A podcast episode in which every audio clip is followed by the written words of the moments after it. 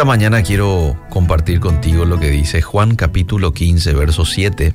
Es un texto en donde empieza diciendo, es Jesús mismo hablando, si permanecéis en mí, le dijo a sus discípulos y hoy a nosotros, y mis palabras permanecen en vosotros, pedid todo lo que queréis y os será hecho. Si guardareis mis mandamientos, permaneceréis en mi amor, así como yo he guardado los mandamientos de mi Padre y permanezco en su amor.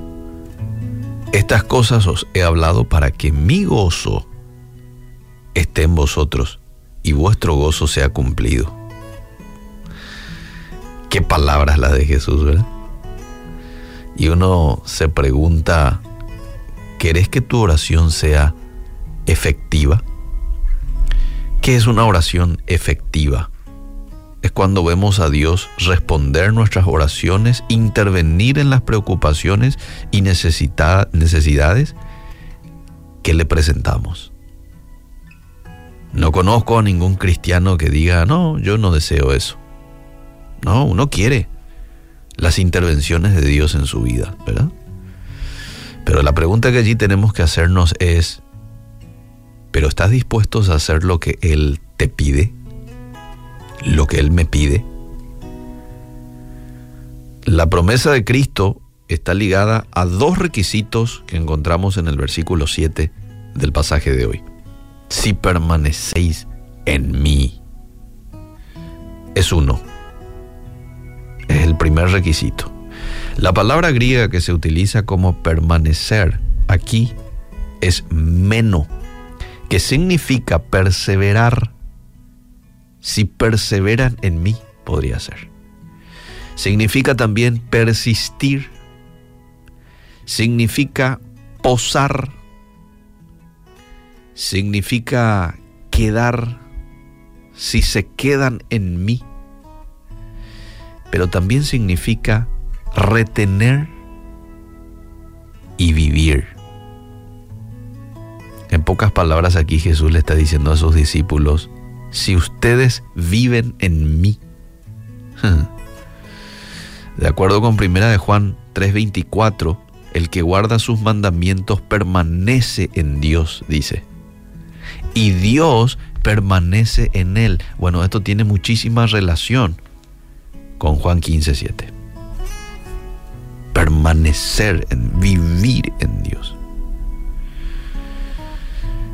Después otro pasaje dice, en esto sabemos que Él permanece en nosotros por el Espíritu que nos ha dado. Entonces, ¿querés que Dios responda a tus oraciones? ¿Eh? ¿Querés hacer oraciones efectivas? Bueno, entonces aquí está una clave. Tenés que permanecer en Cristo. Y permanecer en Cristo se traduce en obediencia a Dios. Cualquier rebelión nos roba la sabiduría que necesitamos para saber cómo orar y dificulta nuestra comunión con el Padre. Y ahí es cuando ya impide que Él nos escuche, impide que Él nos responda a nuestras peticiones. Estamos en rebeldía y esto sirve de obstáculo para ese fluir entre Dios y nosotros. Entonces, el primer requisito que aquí la palabra de Dios nos muestra es que permanezcamos en Él. El segundo dice, y mis palabras permanecen en vosotros. Debemos preguntarnos, ¿la palabra de Dios permanece? ¿La palabra de Dios habita y continúa en mí? ¿Me interesa más hablar con Dios en oración que escuchar lo que Él ha dicho en su palabra?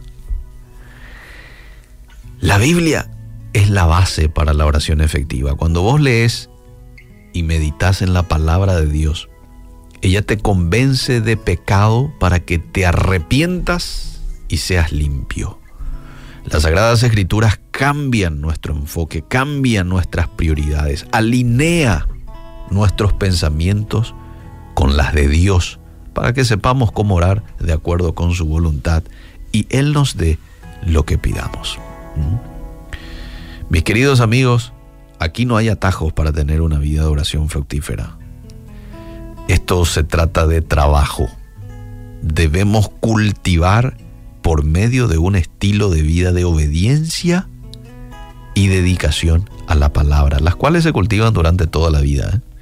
y glorifican a Dios al dar frutos duraderos. ¿Querés hacer oraciones efectivas? ¿Querés que Dios responda a tus oraciones? ¿Querés experimentar a Dios de manera cercana? Aquí nos da la clave. Es Jesús mismo el que nos da la clave. Permanecer en Él y permitir que sus palabras permanezcan en nosotros. Esto es mucho más que solamente leer, estudiar, escudriñar, memorizar. Todo esto también es. Pero esto también es llevarlo a la práctica, aplicar. Aplicar.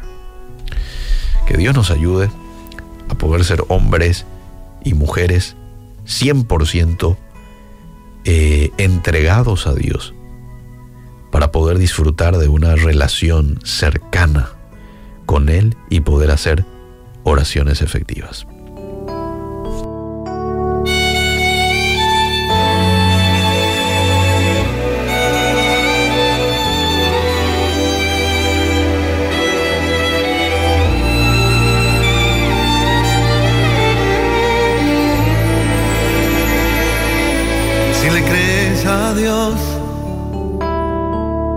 La montaña se moverá si le crees a Dios.